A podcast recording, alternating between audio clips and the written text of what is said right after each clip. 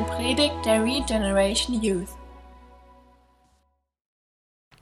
Es gibt Menschen, die rennen aus einem brennenden Haus heraus, weil sie Angst haben zu verbrennen. Es gibt andere, die rennen rein, um andere zu, zu retten, die sonst vielleicht verbrennen würden. Dann gibt es Menschen, die springen in reisenden Fluss, weil jemand gerade am, am Ertrinken ist. Vielleicht gibt es Situationen, in, in, denen sich irgendwie ein Lehrer vor seine Schüler stellt, die, die bei einem Amoklauf bedroht werden. Sowas nennen wir Helden, sowas ist bewundernswert. Das eigene Leben zu riskieren, um das Leben von jemand anderem zu schützen.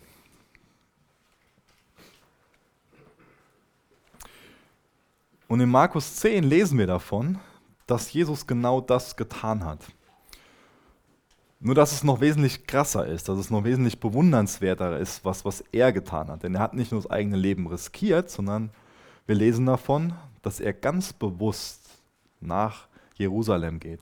Dass er ganz bewusst diese Straße entlang geht mit diesem Ziel Jerusalem, dass er weiß, was da passiert, weil was da für, für körperliche Leiden und auch für seelischer Schmerz auf ihn wartet.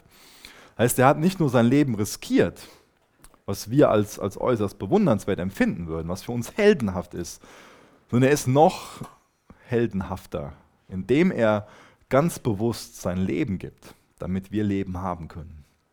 Und davon erzählt er den Jüngern. Zum dritten Mal erzählt er den Jüngern davon.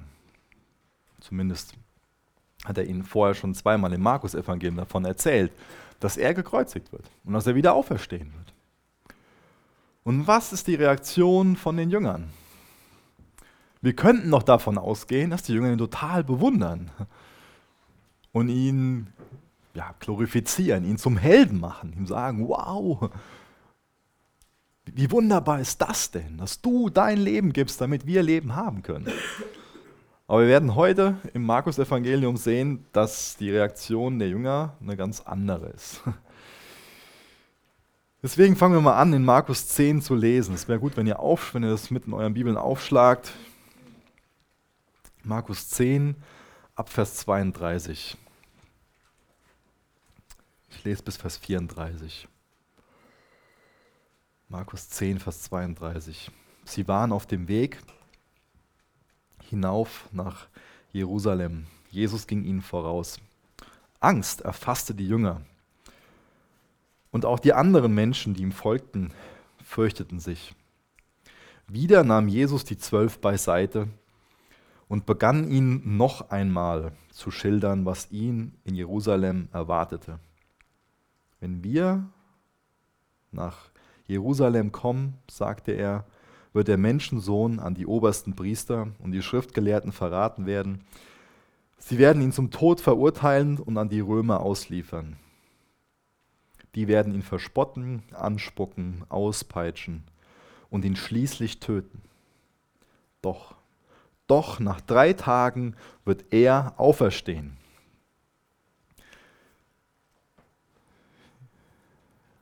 Angst erfasste die Jünger, haben wir gerade gelesen. Wenn sie dieser Stadt näher kommen, bekommen sie schon ein Gespür dafür, was das für eine äußerst gefährliche Mission, was das für ein äußerst gefährlicher Auftrag ist, auf dem Jesus hier ist. Ich frage mich, was sie verstanden haben, was sie nicht verstanden haben. Ich frage mich, was so in, in Jesu Herz gewesen ist, was, was auch in seinem Kopf los gewesen ist, was sie für Gedanken gehabt haben. Jesus ist auf dem Weg nach Jerusalem mit seinen Jüngern. Er geht dorthin als Messias, als Christus, als der Gesalbte. Er lädt alle dazu ein, Teil von seinem Reich zu werden, wo er der Gesalbte von ist, der der König von ist. Aber sein Verständnis von, von Herrschaft, von Königsein, ist einfach ein anderes als das, was, was die Jünger haben. Was die Jünger erwarten, ist, dass er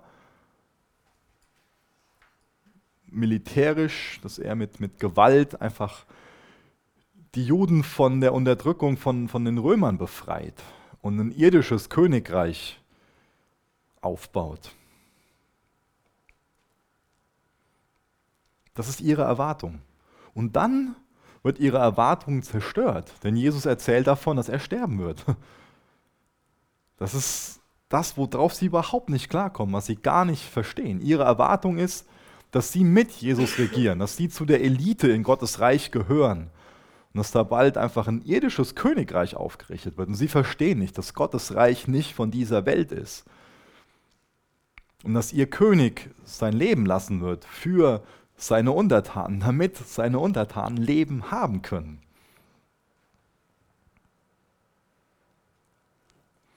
Uns ist das klar, wir wissen das, haben das schon ganz oft gehört, was da in Jerusalem passieren wird. Aber die Jünger verstehen das nicht. Sie, sie können das nicht irgendwie fassen. Sie verstehen es nicht, obwohl Jesus da überhaupt keine Unsicherheit zulässt. Denn Jesus sagt ja nicht irgendwie so, ja, vielleicht wird es da passieren. Wir müssen da ganz vorsichtig sein, denn da könnten Leute sein, die mir nach dem Leben trachten. Jesus sagt ganz bewusst, das und das wird passieren. Und es ist wichtig, dass uns das bewusst ist, dass Jesus in dem Bewusstsein nach Jerusalem geht, dass er sein Leben geben wird. Denn das ist die Wahrheit. Jesus ist sein Leben nicht genommen worden, sondern Jesus hat ganz bewusst sein Leben für dich und mich gegeben. Jesus ist nicht einfach so per Zufall gekreuzigt worden. Jesus ist nicht einfach so überrascht worden. Das war nicht, nicht, ein, nicht ein Unfall in, in der Geschichte in, in dem Sinne. Unser Retter hat ganz bewusst sein Leben für dich und mich gegeben.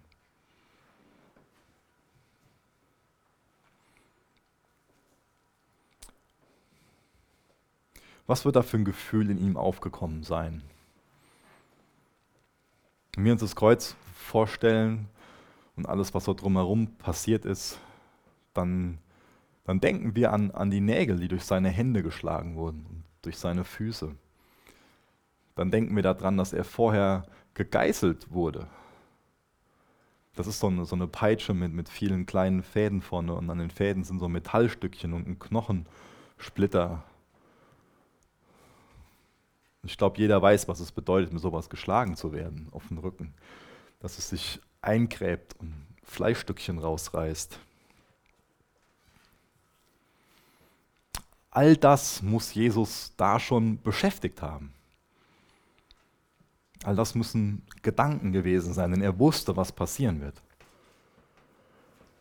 Aber ich glaube, das war nicht das, was Jesus am meisten bedrückt hat. Ich glaube, was ihn am meisten bedrückt hat, war, dass er auch wusste, dass er von seinem eigenen Vater verlassen wird und dass er die Sünden der ganzen Menschheit tragen wird. Ich weiß nicht, vielleicht ist jemand hier, der letzte Woche irgendwas Dummes gemacht hat, der jemanden verletzt hat, jemanden enttäuscht hat. Bestimmt niemand. Aber wie, wie geht es einem danach? Ja? Man fühlt sich elend, oder? Ich mache schon mal Dummheiten und dann dann fühlen wir uns, uns elend, wir, wir schämen uns dafür, wir sind davon betrübt, wir sind, wir sind bedrückt. Wir kommen nicht auf uns klar, weil wir von uns selbst enttäuscht sind, weil, weil wir sowas Dummes gemacht haben, weil wir jemanden verletzt haben, weil wir versagt haben.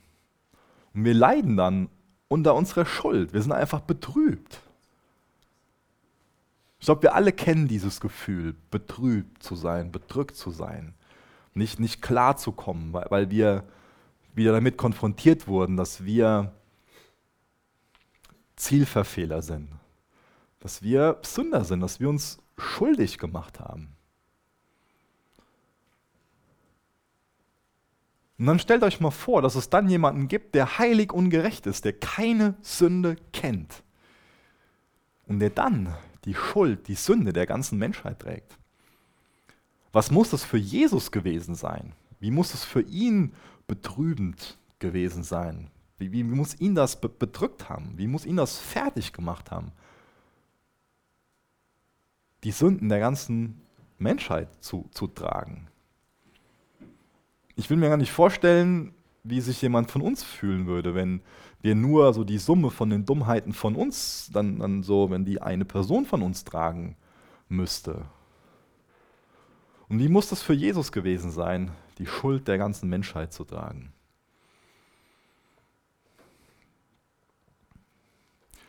Benny hat das eben vorgelesen, ich glaube, das steht in Vers 13 ähm, von Jesaja 53, dass seine Seele gelitten hat.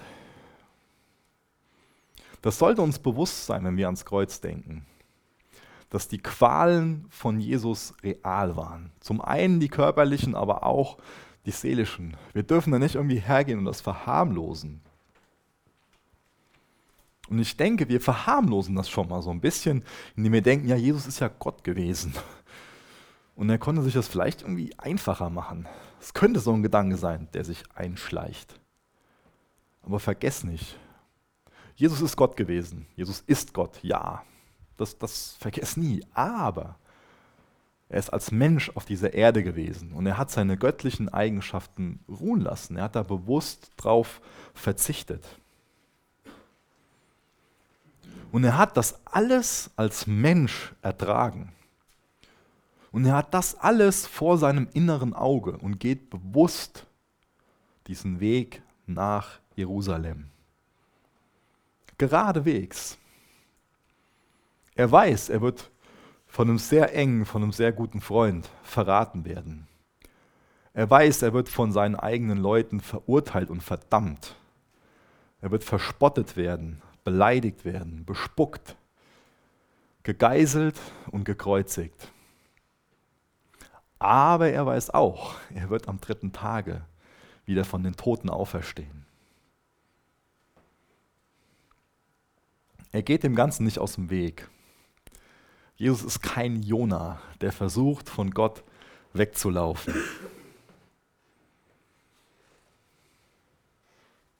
Denkt mal über diese Verse nach, die ich eben gelesen habe. Nehmt euch das mal für, möglichst für heute noch vor. Nehmt euch einfach ein bisschen Zeit und lest durch die Verse durch. Und wartet mal einfach ab. Seid, seid mal einfach still über diese Verse meditiert sozusagen über diese Verse. Nicht in einem fernöstlichen Sinn, sondern in einem wirklichen Sinn. Es geht nicht darum, den Sinn zu lehren dabei, sondern es geht darum, den Sinn zu füllen mit dem, was da in Gottes Wort steht. Und in dem, dem Sinne meditiert darüber. Macht das mal. Denkt ihr schon mal so über Gottes Wort nach? Dass ihr einfach nur das Wort Gottes lest und still seid vor dem Herrn, dass er ihm dann Fragen dazu stellt oder sagt, wofür ihr dankbar seid, was ihr da gerade gelesen habt. Ich empfehle euch das mal, das, das mit den Versen zu machen und euch wirklich mal länger Zeit zu nehmen. Zu lesen, wieder zu lesen, wieder zu lesen, stille zu sein, zu beten. Versucht das mal. Der Heilige Geist, der kann euch ganz andere Dinge flüstern als irgendein Prediger oder ein Pastor.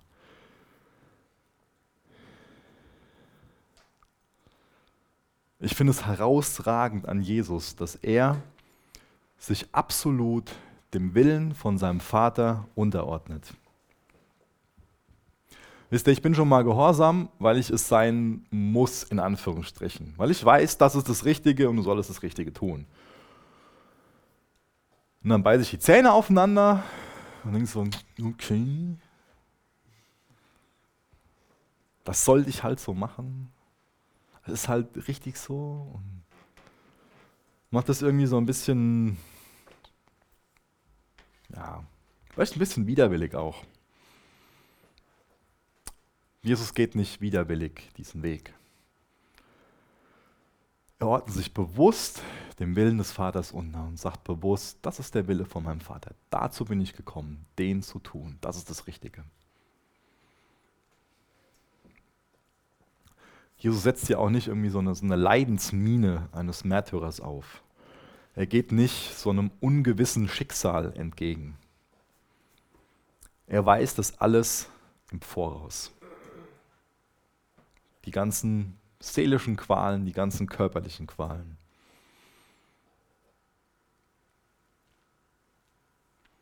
Er weigert sich nicht, das zuzulassen, sondern er ist überzeugt von Gottes Willen. Mir macht es Mut, durch den Text nochmal daran erinnert zu werden, dass Jesus immer weiß, was passieren wird. Das ist nicht so nur für, für sein Leben so, er weiß nicht nur, was, was vor ihm steht, Jesus weiß auch, was vor dir steht. Er weiß, was nächste Woche in deinem Leben passiert. Jesus weiß immer, was passieren wird. Er weiß, was auf dich zukommt. Und dein Leben ist in seiner Hand. Das macht mir Mut für mich persönlich das solle dir Mut für dich machen. Das ist eine Sache, wo du dich darüber freuen solltest, dass Jesus weiß, was passiert.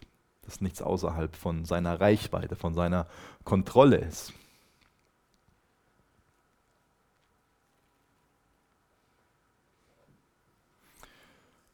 Eine andere Sache, die mich sehr herausfordert, die habe ich eben schon ein paar Mal betont, ist, dass Jesus gehorsam ist, dass er gekommen ist, nicht um seinen eigenen Willen zu tun, sondern um den Willen des Vaters zu tun. Und das fordert mich persönlich heraus. Ich bin auch oft darauf bedacht, ist auch sehr oft mein, mein absoluter Wunsch, Gottes Willen zu tun. Wenn es mich nicht viel kostet. Aber wie sieht das für uns aus, wenn, wenn wir genau wissen, Gottes Wille hat seinen, hat seinen Preis? Wir wissen genau, was Gottes Wille, was der Preis von Gottes Willen für Jesus ist, sein eigenes Leben. Wollen wir Gottes Willen in unserem Leben nur passieren lassen, wenn der Preis für uns gering und kalkulierbar ist? Und ansonsten sind wir uns zu schade dafür? Fragezeichen.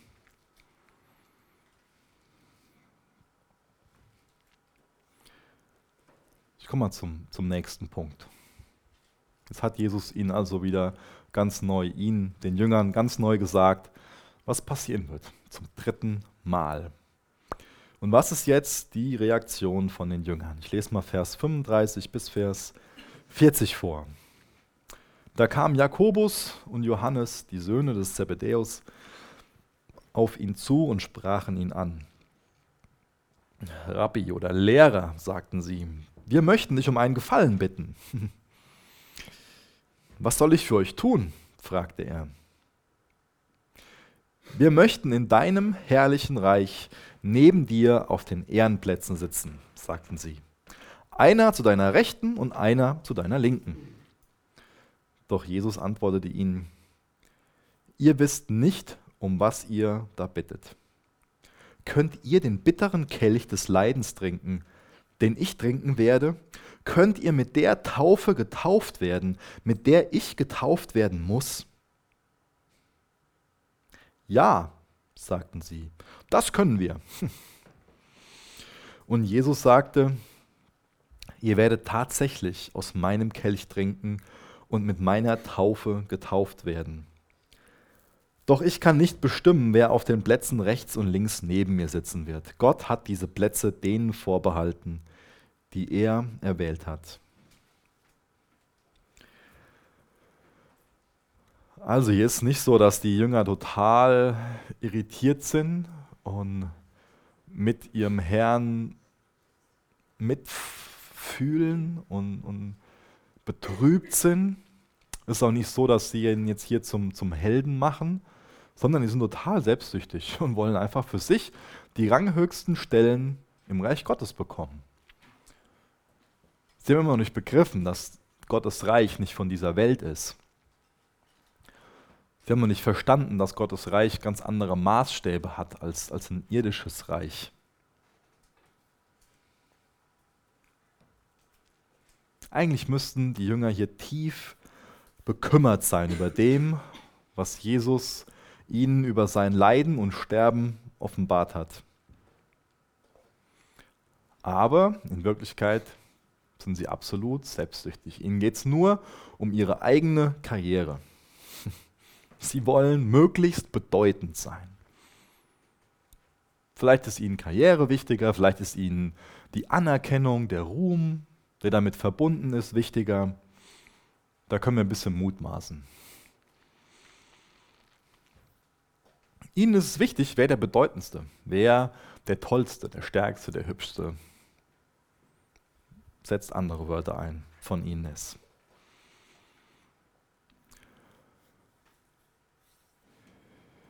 In Lukas 6, Vers 45 steht, was immer in deinem Herzen ist, das bestimmt auch dein Reden.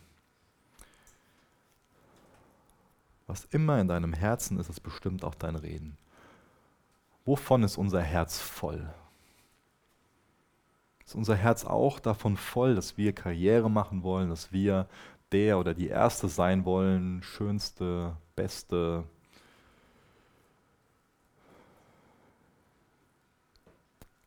wovon könnte man auch fragen, sind wir besessen? Ja?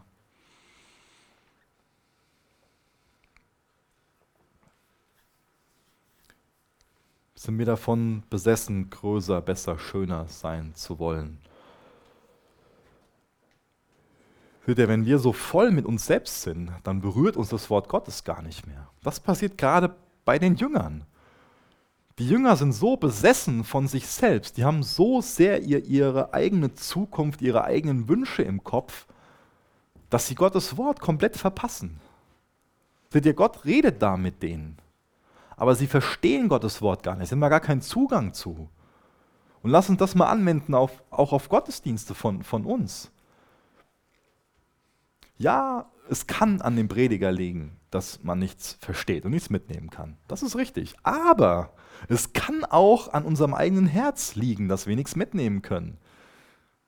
Seht ihr, wir können jetzt hier nicht Jesus den Vorwurf machen, dass er nicht Gottes Wort vernünftig weitergibt. Ja? Das, das wäre ein bisschen arg krass. Ähm, und hier liegt es ganz klar an den Jüngern, dass sie nichts mitnehmen aus dieser Predigt. Weil sie einfach besessen sind von sich selbst, weil sie einfach nur voll sind von sich selbst, weil sie einfach nur sich selbst im Herz haben, ihre eigene Zukunft. Sie wollen bedeutend sein. Deswegen verpassen sie hier Gottes Reden. Genauso kann das mit uns sein. Wenn uns das Wort Gottes nicht berührt, dann sollten wir darüber nachdenken, ob überhaupt Platz für Gottes Wort in unserem Herz ist.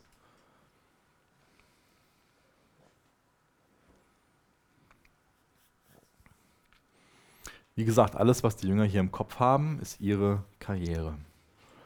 Sie haben falsche Prioritäten und sind übermütig, glauben von sich selbst, dass sie die wichtigsten und bedeutendsten in Gottes Reich sein können.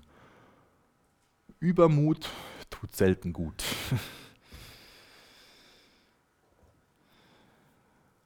Sie glauben von sich, dass sie die Elite eines neuen irdischen Reiches sein können. Stolz tut selten gut. Wenn unser Herz voll Stolz ist, das tut uns nie gut, das zerstört uns immer selbst. Und dann stellt Jesus ihnen diese Frage, Seid ihr in der Lage, diesen Kelch zu trinken? Seid ihr in der Lage, mit dieser Taufe getauft zu werden? Das sind zwei Bilder für Jesu Leiden. Und sie sagen natürlich klar, weil sie so von sich selbst überzeugt sind. Vielleicht erinnert ihr euch noch an den reichen Jüngling, um den, den ging es letzte Woche der war auch von sich selbst überzeugt. Der kam nicht mit leeren Händen, bedürftig und hilflos, sondern er hatte Jesus alles Mögliche zu, zu bieten. Er war der Tolle.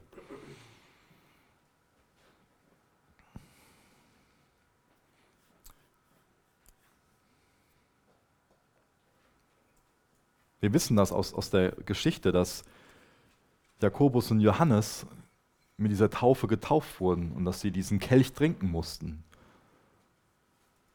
Johannes wurde versucht umzubringen, also der wurde in, in kochendes Öl gesteckt und wurde danach ins Exil nach Patmos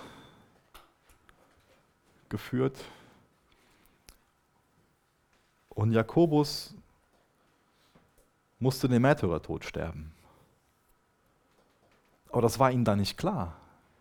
Die haben einfach schnell gesagt, ja klar, natürlich sind wir dazu in der Lage.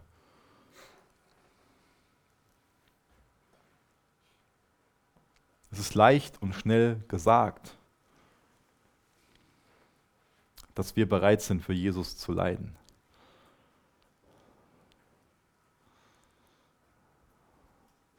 Es ist auch leicht und schnell gesungen, dass wir bereit sind, alles für Jesus zu tun.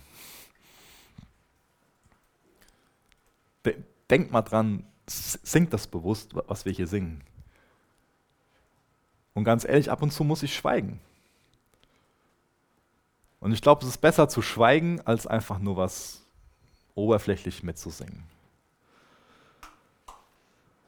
Es ist eine ganz wichtige Wahrheit, die wir hier in dem Text lesen, dass es ohne Auferstehung, ohne den Tod auch keine Herrlichkeit und Leiden geben. Vor der Auferstehung kommt Jesu Tod. Vor der Herrlichkeit kommen die Leiden. Und wir sind Jünger Jesu. Warum erwarten wir dann was anderes? Warum erwarten wir dann nur Herrlichkeit? Das Gleiche wird auch für uns zutreffen dass vor der Herrlichkeit Leiden sind.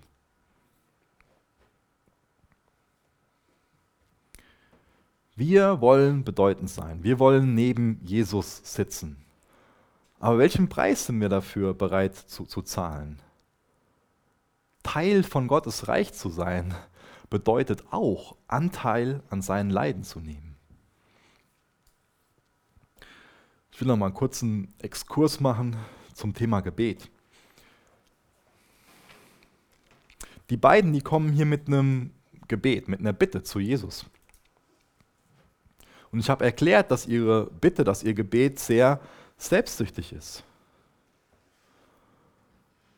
Und es ist gut, dass Jesus keine selbstsüchtigen Gebete erhört, denn dadurch würde er unseren Selbstsucht nur noch mehr unterstützen.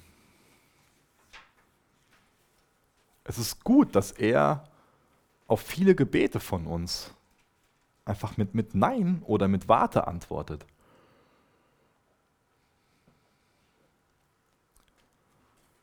Und ich glaube, oft macht er das, um uns auch zu lehren, nach seinem Willen zu leben und nach seinem Willen zu beten. Und außerdem müssen wir verstehen, dass es auch Jesus was kostet, Gebet zu erhören. Damit er das Gebet, damit er die Bitte von diesen beiden Jüngern, von Jakobus und Johannes, erhören konnte, musste er selbst sterben. Und wenn wir jetzt einen selbstsüchtigen Wunsch haben, warum soll dann Jesus einen Preis dafür bezahlen? Fragezeichen.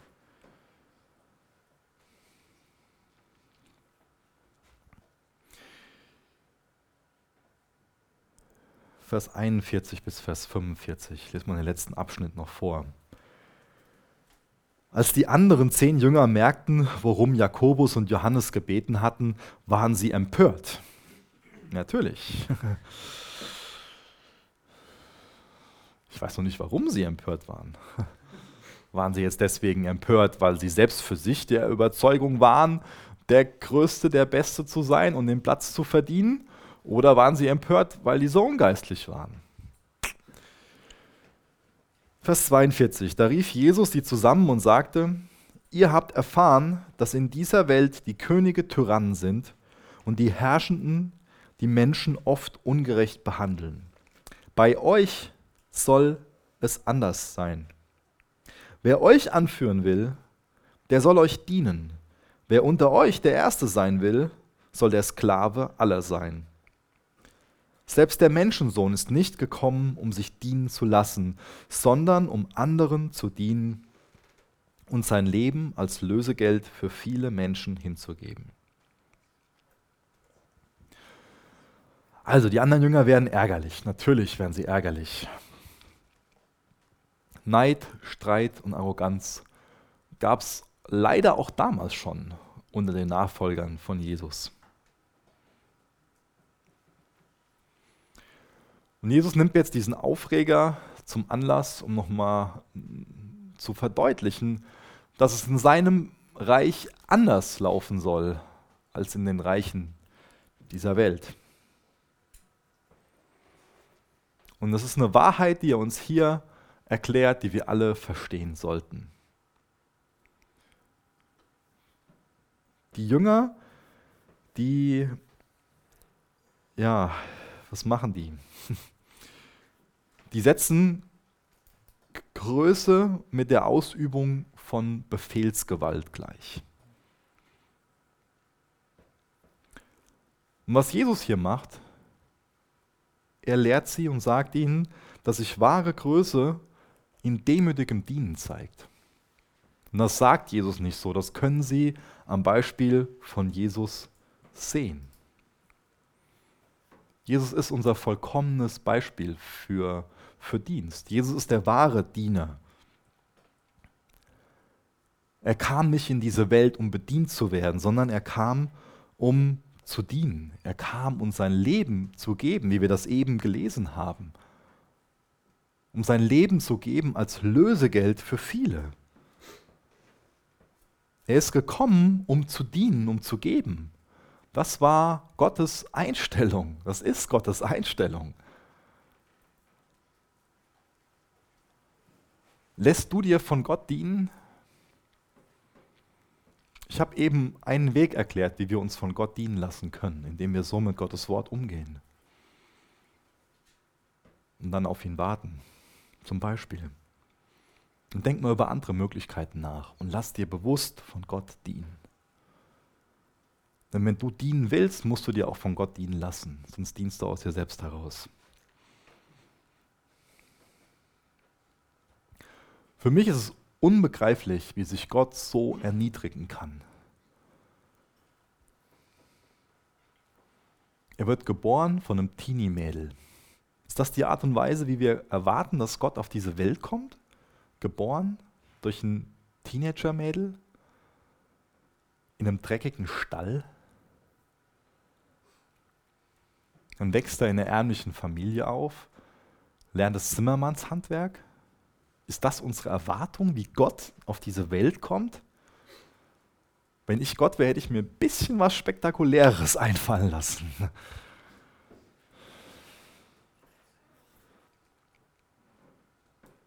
Gottes Größe zeigt sich in der Tiefe seiner Demütigung. Worin zeigt sich deine Größe? Zeigt sich deine Größe in der Tiefe deiner Demütigung oder auf welche Art und Weise versuchst du großartig und bedeutend zu sein?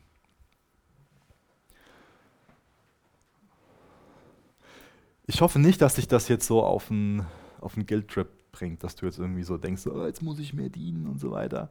Sondern seh das Ganze mal aus einer anderen Perspektive. Seh es mal aus der Perspektive, dass du in Gottes Augen großartig sein kannst, nicht indem du sonst was für, für Skills hast, sonst was für Fähigkeiten hast.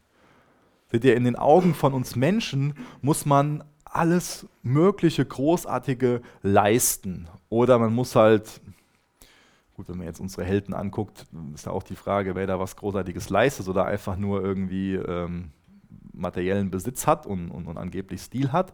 Ähm, ihr wisst, wie ich das meine. Wo, wodurch versuchen wir was, was darzustellen? Wodurch versuchen wir großartig zu sein? In den Augen dieser Welt müssen wir irgendwas besonders krass drauf haben.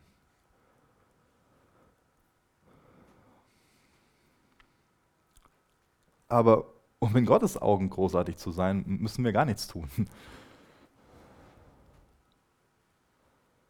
Wir dürfen demütig sein und das findet er großartig. Wir dürfen dienen, das findet er großartig. Lebst du, um zu dienen oder um bedient zu werden? Regst du dich besonders schnell über andere auf und bist frustriert? Ärgerst dich über sie und dann dienst du nicht mehr? Seht ihr, wir können schnell über uns selbst denken, dass wir ein Diener sind. Wir können auch schnell über uns selbst denken, dass wir ein treuer Diener sind. Aber ob du ein Diener bist oder ob du kein Diener bist, das findest du dann raus, wenn du behandelt wirst wie ein Diener. Ist der, wie ich das meine? Das ist bestimmt nicht schön, behandelt zu werden wie, wie ein Diener. Bekommt ein Diener Lob und Anerkennung für das, was er tut? Wie reagierst du, wenn du behandelt wirst wie ein Diener? behandle niemanden wie ein Diener. Ja? Ich will nicht sagen, dass es, dass es gut ist, wie ein Diener behandelt zu werden. Versteht mich da nicht falsch. Ich bin für Lob und Anerkennung, ganz klar. Das sollten wir noch drin wachsen. Aber es kann uns helfen, korrekt über uns selbst zu denken. Wir, wir dienen gerne, solange wir die Option haben, Diener des Monats zu werden, oder? solange wir die Option haben, der tollste Diener zu sein. Wir dienen gerne, wenn wir dafür Einfluss bekommen, Anerkennung bekommen. Aber dienen wir auch gerne, wenn wir behandelt werden wie ein Diener? Dienen wir gerne, wenn uns niemand dafür lobt, wenn es niemand sieht, wenn es niemandem auffällt?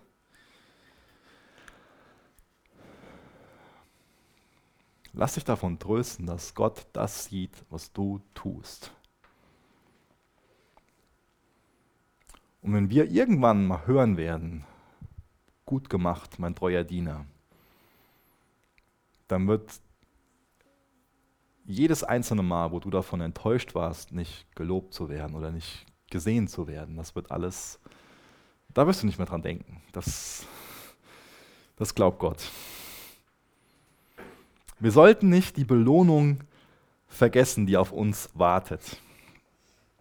Wir haben uns das vor kurzem im Hebräerbrief angesehen, Hebräer 12, Vers 1 und 2, da steht so, so ein Teilsatz drin, um der vor ihm liegende Freude willen, erduldete Jesus die Schande, die Schmach, das Kreuz. Und um der vor uns liegenden Freude willen können wir Diener sein. Jesus gab sein Leben als Lösegeld für viele. Das Lösegeld, was er bezahlt hat, das reicht aus, um die Schuld der ganzen Welt wegzunehmen, um uns freizukaufen. Für wen muss ein Lösegeld bezahlt werden? Für wen? Für jemanden, der nicht frei ist. Jesus hat uns frei gekauft. Lest euch mal einen Galaterbrief durch, da gehen, gehen die Teenies, der Teenkreis gerade durch.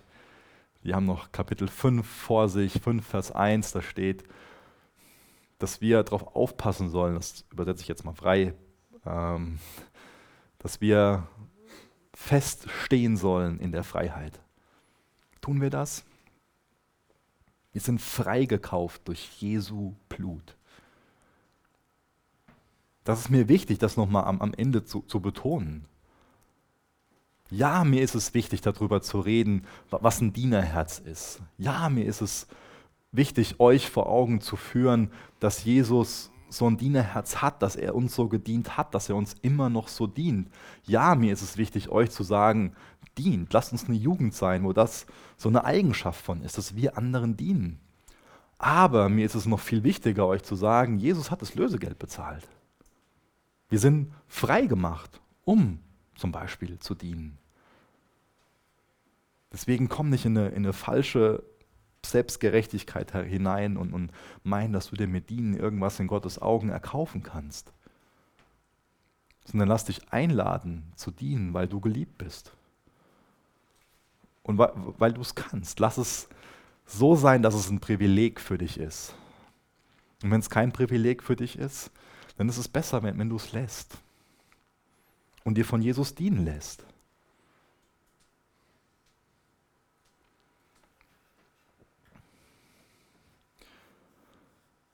Ja, das Kreuz ist zur Vergebung unserer Schuld da.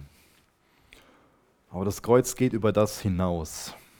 Es stellt unsere Standards auf den Kopf, die Standards der Welt stellt das Kreuz auf den Kopf. Durch das Kreuz denken wir anders über Größe. Das Wunderbarste, was je getan wurde, ist, dass Jesus sein Leben gegeben hat, freiwillig. Dass er bewusst sein Leben geopfert hat, damit wir Leben haben können. Sich selbst hinzugeben, das ist großartig in Gottes Augen.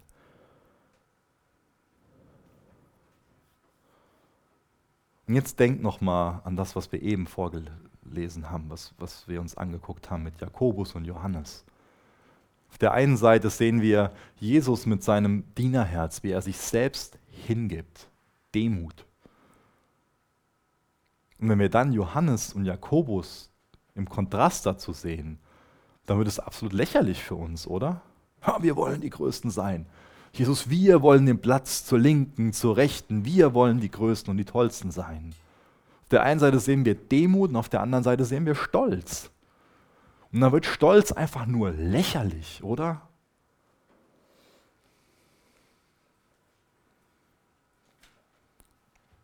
Jesus sagt uns in dem Text, bei euch sollte es anders sein. Wie ist es bei uns? Wie gehen wir miteinander um? Regieren wir, herrschen wir übereinander, vielleicht auch, auch gedanklich, der sollte das tun und mit, mit Kritik und so weiter. Wisst ihr, wie ich das meine? Oder gehen wir so selbstlos miteinander um, wie Jesus es vorgemacht hat? Dienen wir einander? Wie gehen wir mit Leuten um, die zum ersten Mal durch die Tür kommen, zum zweiten, zum dritten, zum vierten, zum fünften Mal? Wie gehen wir miteinander um? Leben wir so eine Demut vor, wie Jesus uns das vorgelebt hat? Oder werden wir stolz über irgendwas? Ich wünsche mir, dass für uns Jesus das inspirierende Beispiel ist und dass wir ganz neu, auch heute Morgen, jetzt mal die Entscheidung treffen und für uns gedanklich zum, zum Kreuz gehen und ganz bewusst bekennen, was in unserem Herz ist. Niemand von uns ist frei von, von Stolz. Und, und denk jetzt an dich persönlich. Denk nicht an irgendjemand anderen, der das vielleicht hören sollte. Denk an dich persönlich. Ich muss an meinen Stolz denken. Lasst uns persönlich unseren Stolz zum Kreuz bringen. Stolz macht alles kaputt. Ich wünsche mir, dass wir diesen Kontrast vor Augen haben, dass wir sehen, wie lächerlich das ist, was Jakobus und Johannes da verzapfen. Jesus, ich danke dank dir aus ganzem Herzen für dein Beispiel. Jesus, du bist wunderbar. Das ist für uns unerklärlich, warum Gott, warum du dich so klein gemacht hast.